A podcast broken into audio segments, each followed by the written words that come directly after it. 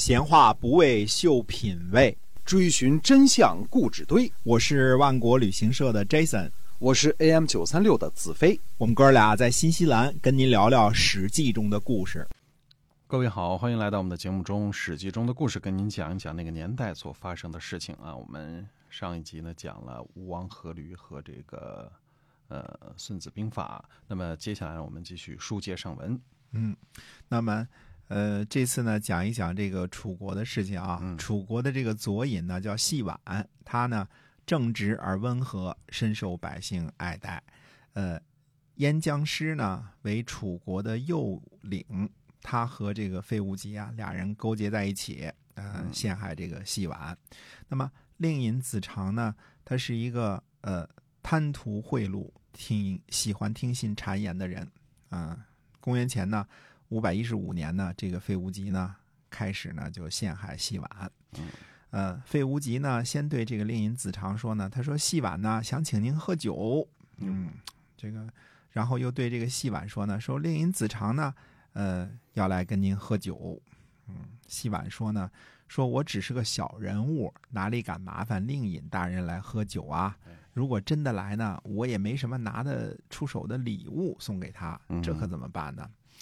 费无极呢就给出主意，他说这个子长大人呢喜欢兵甲，您呢就拿出一些兵甲来，我呢帮您挑选挑选。嗯这个，呃，最后呢，费无极呢就选了五副。兵器啊、五套铠甲，告诉戏婉呢说：“你这个把这个铠甲就放在这个门旁边的这个帷幕里，嗯，等到令尹大人来了之后呢，哎，一进门就能看到了。那时候呢，您就可以送礼了。嗯，啊，这不是破衣甲哈，哎，不是破衣甲，选好的五副衣甲和嗯。兵甲，它就有兵有甲有铠甲有兵器，嗯哎，嗯。嗯，等到了这个宴请当日呢，费无极呢就跟令尹子长说了，说：“哟，我差一点这个闯了大祸，说千万别去戏婉家喝酒了，说他们家这个兵甲都准备好了，戏婉呢要对您不利，说这个兵甲呀都放在门旁边了，说您千万别去赴宴。呃，这期这次呢，这个这次战役啊，就指着跟这个。”呃，跟吴国人这次战役啊，说吴国人呢可以得志，最后都回去了吧，对吧？那就是因为什么呢？细婉呢收了吴国人的好处，嗯所以呢，这个楚国就退兵了。那么说细婉呢，他误导了诸位将军，说什么啊？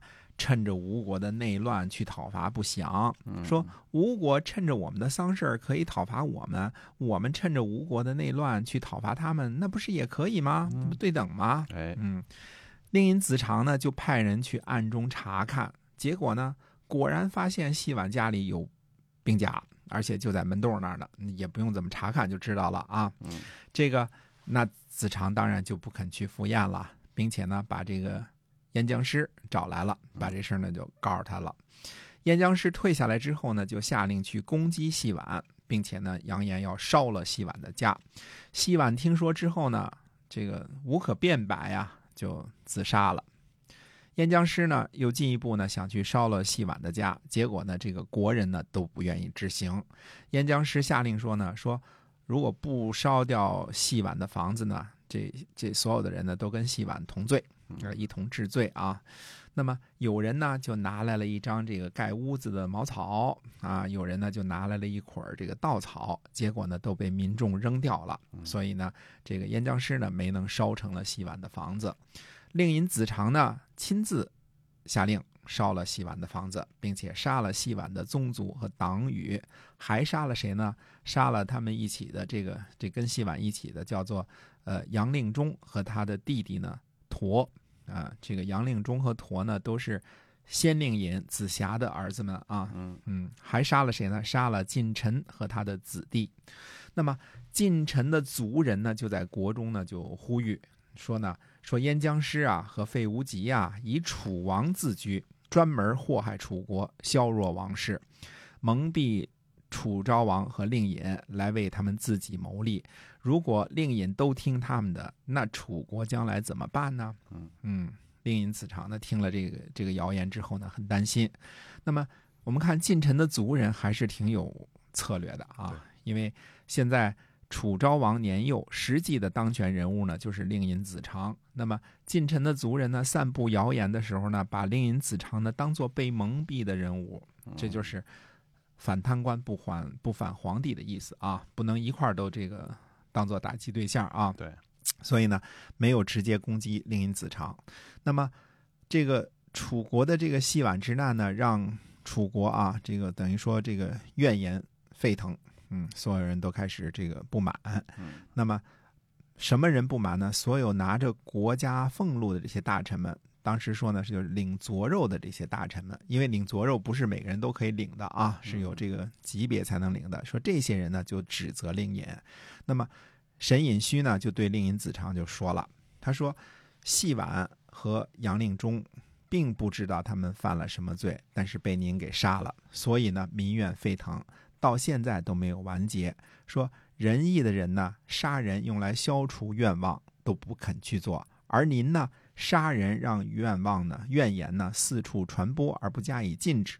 说这事儿也挺奇怪的啊。嗯那么费无极呢，是楚国最有名的进谗言的人，说没有谁不知道。他呢，轰跑了昭吴，逼走了太子朱。呃，逼迫太子建流亡，杀了连尹五奢，说屏蔽了这个楚平王的耳目，让他听不见、看不清楚，就是让他不聪明。所谓不聪明，就是听不见、看不清楚了啊。嗯那么不然呢？说以楚平王那样的这个温惠，这个恭俭，超过楚成王和楚庄王，呃，而没有获得诸侯的拥护，成为霸主。就是因为亲近了费无极的缘故啊，嗯嗯，就算是没有废无极，楚平王也比不上楚庄王和楚成王，差远了啊，差远了啊。那么燕将师呢，假传您的命令，灭了三个宗族，这三个宗族呢，都是与为国家立过功劳的宗族，嗯啊，都没有出过什么错误。那么吴国呢，现在又立了新的君主，疆场上传来的这个消息啊，让人很害怕。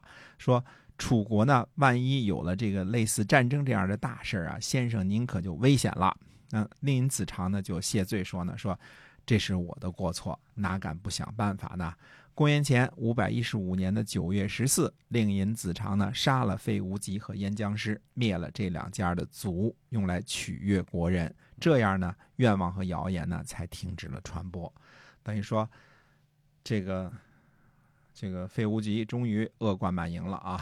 这个呃，干坏事干的太多了。不过像费无极这样这个一辈子只干坏事的人也也是难找，人渣坏事不干好事，嗯，啊不干好事他把楚国给祸害的就快快亡国了啊！这个，呃，现在终于也是被这个被被这个令尹子长给干掉对了。，恶贯满盈归了西了。哎，对的。嗯那么，呃，这个沈尹须呢说的很对，现在呢吴国虎视眈眈，对吧？嗯楚国呢在这儿贪赃枉法，对对吧？杀自己的人。那么吴楚之间的这个战争呢，还没有正式的，就是虽然打了很多年恶仗了，但是还没有正式的到白热化的阶段。嗯，那么吴楚之间到底怎么样的发展？那么还有这个流亡的鲁昭公到底在怎么样呢？这个现在这个东边等于是集中了矛盾的焦点。嗯那么下回呢，跟大家再说春秋当中其他的故事。好的，我们今天《史记》中的故事先跟大家分享到这儿，